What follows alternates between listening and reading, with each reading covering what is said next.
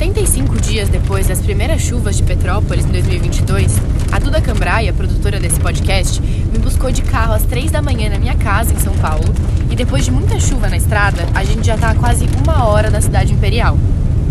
A gente saiu agora da BR-116 e acabou de entrar na BR-493, que é uma região conhecida como Arco Metropolitano do Rio de Janeiro. Nesses quase 450 quilômetros, 90% da viagem foi de muita chuva. Inclusive, Lê, o Carlos acabou de mandar uma mensagem no WhatsApp agora, falando que lá em Petrópolis está chovendo muito. Mas a casa que a gente vai ficar não é em cima de um morro? Pelas fotos parece que é, mas assim, a proprietária falou que a casa fica no centro que não tem risco não. Mas sempre dá aquele medinho, né? É quase que irônico o final de semana que a gente escolhe para vir, tá chovendo esse tanto. Cuidado, nevoeiro reportado à frente. Vila Civil de Petrópolis informa há risco de deslizamentos nesta área. Petrópolis. A síndrome do céu azul.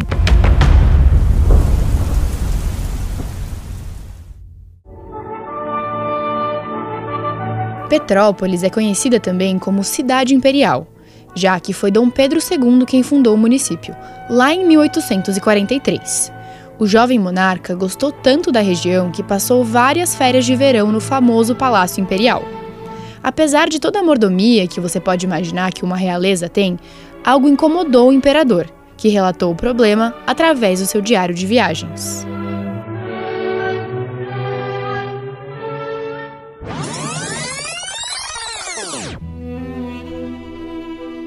Ontem de noite houve grande enchente. Subiu três palmos acima da parte da rua do imperador e um homem caiu no canal, devendo a vida a saber nadar e aos socorros que lhe prestaram.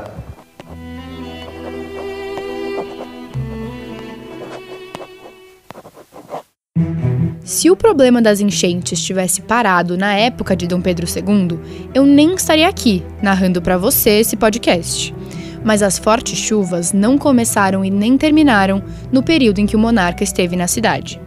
Aqui, nessa parte da história, você precisa saber que o primeiro registro de alagamento foi feito em 1834, nove anos antes da chegada do imperador. E só em 2022, ano em que esse podcast foi produzido, 241 pessoas perderam suas vidas por conta das chuvas no município. Aí depois, com o decorrer do tempo, perdi minha filha, neto e genro. Morreram oito na barreira. Com a minha filha, meus netinhos, meu genro. A voz que você acabou de escutar é de Jamil Muanes, a personificação da repetição das tragédias em Petrópolis. Jamil ficou conhecido ainda na sua juventude, em 1981, quando o fotógrafo Carlos Mesquita, do Jornal do Brasil, capturou o momento em que ele carregava uma criança morta no colo toda cheia de lama após mais um deslizamento. Tamanha dramaticidade do momento rendeu ao fotógrafo um prêmio ESSO, que é uma premiação anual dada a profissionais de imprensa que se destacaram no Brasil. Você pode conferir a foto em nosso site. Os desastres por causa das chuvas nunca deixaram a vida de Jamil. Anos depois da foto que circulou o Brasil inteiro, Jamil perdeu sua filha, o genro e seus dois netos em um deslizamento no ano de 2013. Já em 2018, ele perdeu o irmão. Na nossa primeira viagem para Petrópolis, em 30 de abril de 2022, saímos à procura de Jamil para entender melhor a situação de um homem que já perdeu tantos parentes para chuvas. E o pior, ainda continua morando em local de risco em uma das ruas mais altas no bairro Independência. Não conseguimos o contato do Jamil, mas sabíamos o nome da rua em que ele poderia estar morando.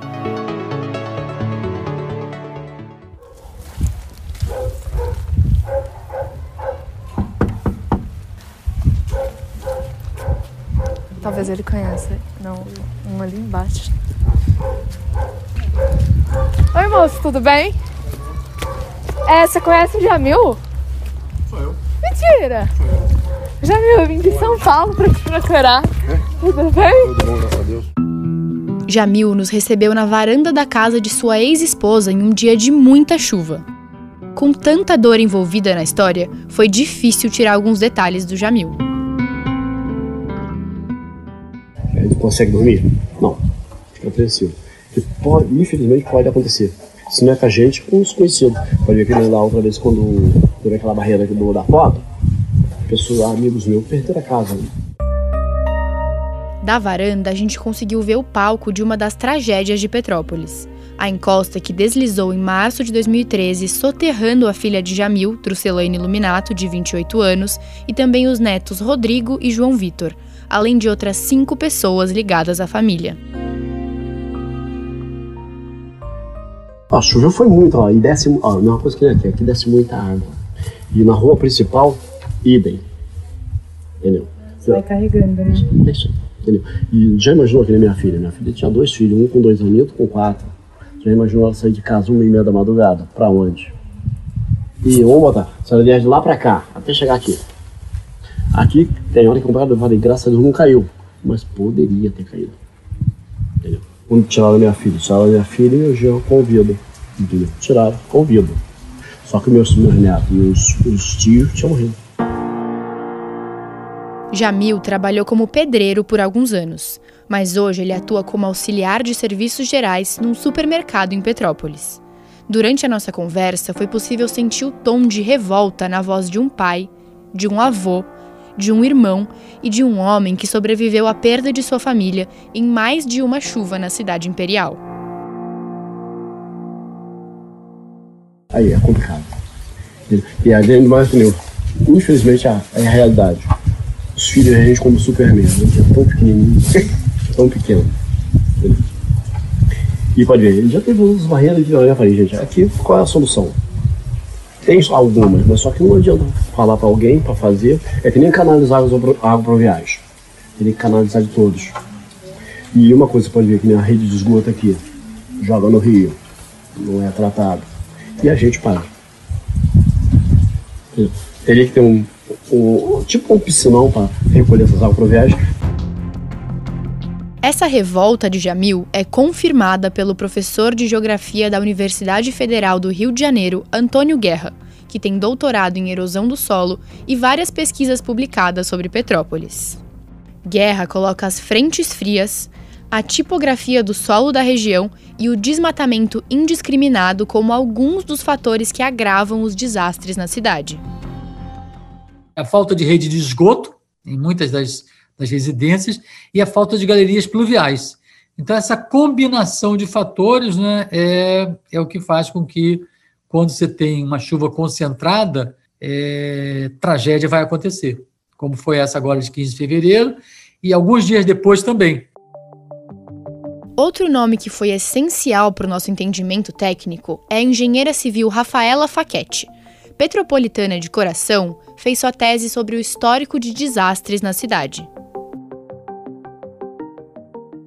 Esse meu trabalho é de, um, de uma vivência como moradora de Petrópolis, que a cada verão espera para ver qual vai ser o volume de chuva e qual vai ser o estrago que essa chuva vai ocasionar. E aí a gente fica pergun se perguntando por que esperar acontecer o, o desastre para tomar alguma providência? O que, na realidade, não se toma providência alguma efetiva. E foi Rafaela quem respondeu o questionamento que me instiga desde o início do projeto. Tecnicamente, eu precisava entender por que Petrópolis? Então, você tem um, a encosta, que por baixo da vegetação, você tem uma camada fina de terra que está sendo contida por essas raízes e uma rocha. Quando acumula muita água de chuva ao longo de vários dias encharcando esse solo, essa terra se torna pesada com as árvores e as raízes. Aí, quando vem uma chuva de alta intensidade, essa terra não segura, ela escorrega. A gente brinca muito aqui em Petrópolis, né? mas é uma verdade: a cidade jamais poderia ter sido construída aqui. E a solução ou a prevenção de desastres não é tão rápida assim. Nós não temos uma rede de drenagem independente que abarque esse volume de água. Então, são muitas providências que Petrópolis teria que tomar num curto prazo para se tornar uma cidade resiliente, sustentável, viável para os seus habitantes. Tudo que demanda do poder público, licitações e projetos e é tudo muito lento, é tudo muito devagar. O tempo dos homens não é o tempo da natureza. Quantas pessoas mais vão morrer? Quando Petrópolis foi fundada por Dom Pedro II, o imperador teve ajuda do engenheiro major Júlio Frederico Keller para elaborar um plano urbanístico. O principal objetivo do Plano Keller era manter o equilíbrio entre o crescimento urbano e a preservação da cidade, integrando a ocupação humana à paisagem natural. Mesmo com planejamento prévio e preventivo contra futuros deslizamentos, o plano não funcionou a longo prazo e a cidade se viu inundada por diversas vezes. Keller até pensou assim: os terrenos eles eram e são na área da enfiteuse é indivisíveis na sua profundidade. O que, que ele queria com isso? Preservar a encosta. Você tinha o rio, a rua, um afastamento frontal da casa do rio, e tinha lá uma casa, naquela época, uma casa de pequenas dimensões, e encosta livre. Só que o que aconteceu foi o seguinte: já que os terrenos não podiam ser divididos e vendidos, as famílias foram construindo. O filho, o neto, o bisneto, o sobrinho, foram construindo morro acima. Estamos pagando o preço da alta impermeabilização que a cidade sofre e não temos uma rede de drenagem também adequada se a, a, premissa do Keller tivesse sido obedecida de ter só uma unidade habitacional por cada terreno, você teria um terço, talvez, da ocupação de Petrópolis, ou muito menos que isso. Só que o plano Keller, a gente tem que entender que ele foi feito para as terras da Fazenda Imperial. A historiadora Fátima Argon, vice-presidente do Instituto Histórico de Petrópolis, explica melhor essa vinda de Dom Pedro I à cidade e a permanência do seu sucessor, Dom Pedro II. Essa região ela já vem lá desde o tempo do, do Primeiro Império. É, Dom Pedro I, quando foi para Minas, porque aqui era uma passagem para Minas, ele vai se hospedar numa fazenda próxima aqui, que é um dos bairros hoje, que se chama Correias, que era a fazenda do Padre Correia. Ele então se hospeda lá, fica encantado, era uma fazenda extremamente produtiva, muito produtiva. Ele vem várias vezes aqui, justamente no período da independência, quando ele está indo a Minas, né, para resolver todas as questões da, dos movimentos, ele já está na, na, na luta pela independência do Brasil. Além da fazenda que encantava Dom Pedro I, algumas questões de saúde favoreceram a ida do monarca à região. Paula Mariana, filha do imperador, ficou doente e foi em Petrópolis que a família se abrigou, encontrando um clima favorável, sem poluição e longe das epidemias do Rio de Janeiro. Logo depois disso, em 1830, a família imperial tentou comprar a fazenda que eles sempre se hospedavam, mas não tiveram sucesso. Então, o que eles fazem? É, mesmo assim, Paulo Barbosa resolve dar o nome de Pedro por causa de Dom Pedro II e sugere uma povoação aqui. E aí Dom Pedro cria a cidade no, pelo decreto 155 de 1843, de 16 de março, e determina. E aí ele arrenda para o Júlio Frederico Keller. Há um projeto né, do, do Keller para estabelecer essa colônia agrícola aqui, o Paulo Barbosa junto com ele, o governador, governador do estado, olha, o presidente da província, que é a mesma coisa, mas enfim, presidente da província, e eles então decidem pela povoação. Esse Paulo Barbosa, que a Fátima menciona, foi mordomo-mor da Casa Imperial do Brasil e deputado pela então província de Minas Gerais. Ou seja, como se ele fosse um ministro real, um alto funcionário da corte. A partir daí, Barbosa convenceu seu parceiro de arma, o Major Júlio Frederico Keller, a ajudar na fundação de Petrópolis. No decreto de Dom Pedro II, o imperador determinou algumas condições. Teria que ter um lugar para a construção do seu palácio de verão. E aí por isso que nasce o Palácio Imperial hoje museu, não é? E aí eles começam a construir em 1845, logo depois do decreto, e só termina em 62, assim, total, a construção. E aí ele determina que além do palácio tinha que ter um cemitério, um cemitério tem uma igreja. Né? Então, no próprio decreto ele já determina, ou seja, já é a ideia da povoação nascendo. Depois que a família imperial foi expulsa do Brasil, em 1889, a cidade virou capital do Rio de Janeiro, entre 1894 e 1902. Com isso, o município passou por vários fluxos migratórios. Fátima explica que o status de realeza levou muitos turistas e hoteleiros para a região, mesmo depois do fim do império e ainda nos dias atuais. Durante a nossa entrevista, a Fátima falou para eu conversar com outra historiadora da cidade, que fez sua tese sobre as enchentes entre 1889 e 1906. Já era sábado à noite, e por isso a conversa com a Lorena Batista ficou para domingo de manhã. Ela, que é historiadora e advogada, também me falou sobre a migração na região. A gente teve um boom de indústrias têxteis na década de 20, que fez com que isso aqui virasse uma cidade operária e ficasse muito cheio. E a gente hoje está vivendo um novo fluxo migratório aqui na cidade de gente que está fugindo de violência que está fugindo dos grandes centros para procurar um lugar mais afastado e mais seguro. Então, Petrópolis está realmente muito cheia de gente e, além de, do espaço urbano não comportar, essa ocupação está sendo desordenada, como em qualquer canto, né?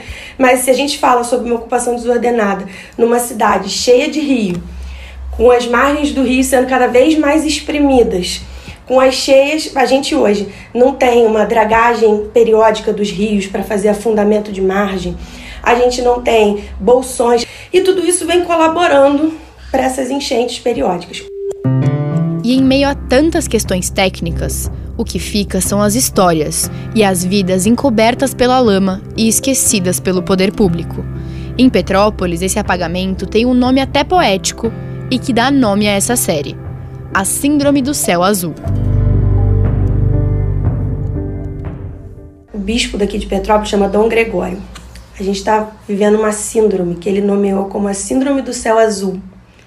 Quando vem a enchente, é aquele alarde, aquele monte de gente morta, cidade com caos.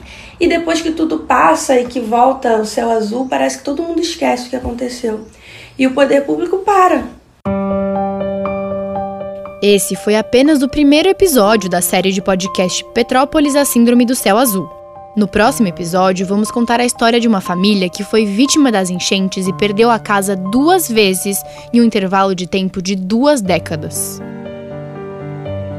Petrópolis, a Síndrome do Céu Azul, é uma produção das alunas de jornalismo da ESPM São Paulo. Para ver os relatos fotográficos e mais conteúdo sobre o projeto, acesse o site www.asindromedocéuazul.com. Se você gostou do podcast, vai lá nas redes sociais e marque arroba a Síndrome do Céu Azul. Eu sou Letícia Ferreira, apresentadora desse podcast. A Duda Cambraia é a responsável pela produção das entrevistas e pela montagem do roteiro. A decupagem e a edição dos episódios ficam a cargo da Amanda Locali. Marcelo Bonora é quem dá a voz à vinheta e fica à frente das questões técnicas, junto com o Afonso Afonsos. Esse podcast teve a mentoria da professora Patrícia Rangel.